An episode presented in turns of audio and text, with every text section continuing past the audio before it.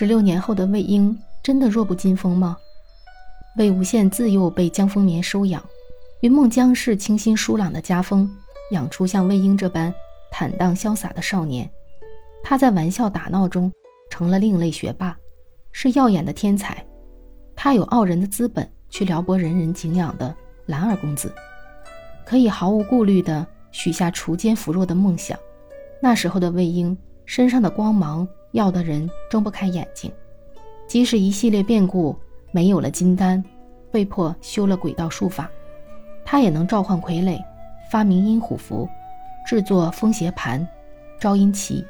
用他自己的话说，不用剑术，仍然让所有人望尘莫及，一骑绝尘。前世的魏无羡就是这样明着傲，明着狂。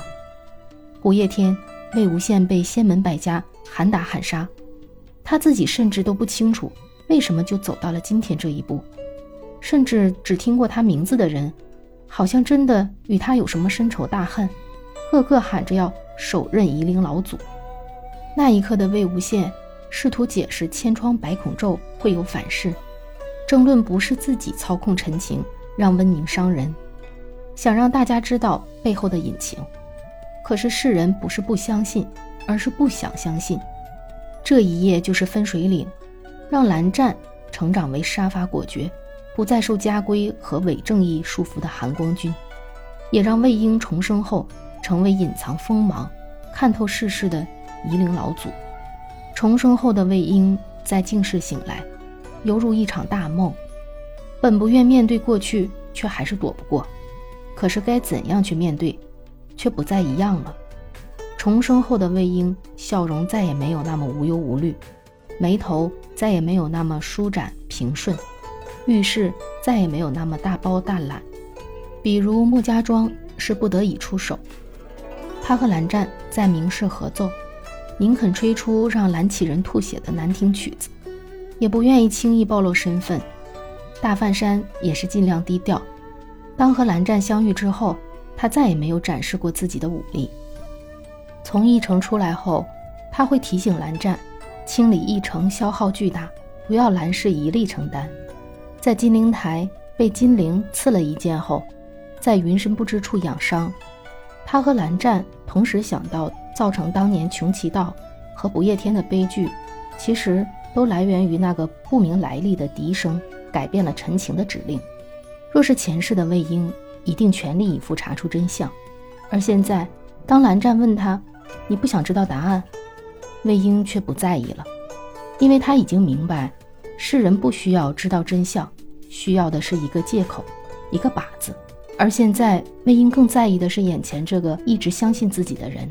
幸好有你，人生得一知己足矣。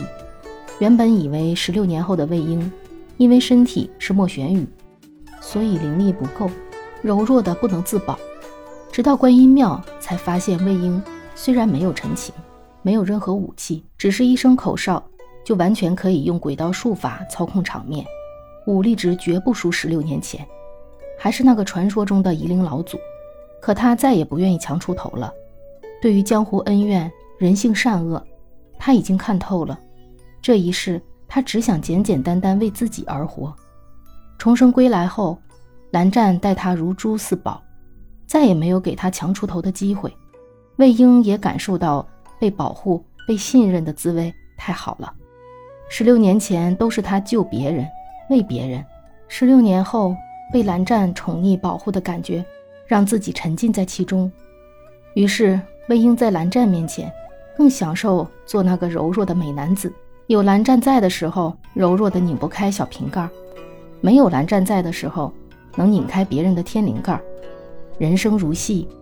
那个把羡羡演活了的肖老师，也是个曾经能抱起男队友，连续做几个深蹲；而在拍摄现场，幺八三点六的大长腿，跨个栏杆都要弟弟扶。无论是羡羡还是肖老师，夷陵小绿茶这个称号都当之无愧了吧？所以说，十六年后的魏婴不是弱了，是他懂得示弱了，他学会权衡，成熟睿智，懂得取舍。而蓝湛对魏婴的宠，终究没有宠错。魏婴就如同他的名字，无论遇到多少误解、挫折，内心还是如婴儿般纯净，再恨再怨，没有偏离正义。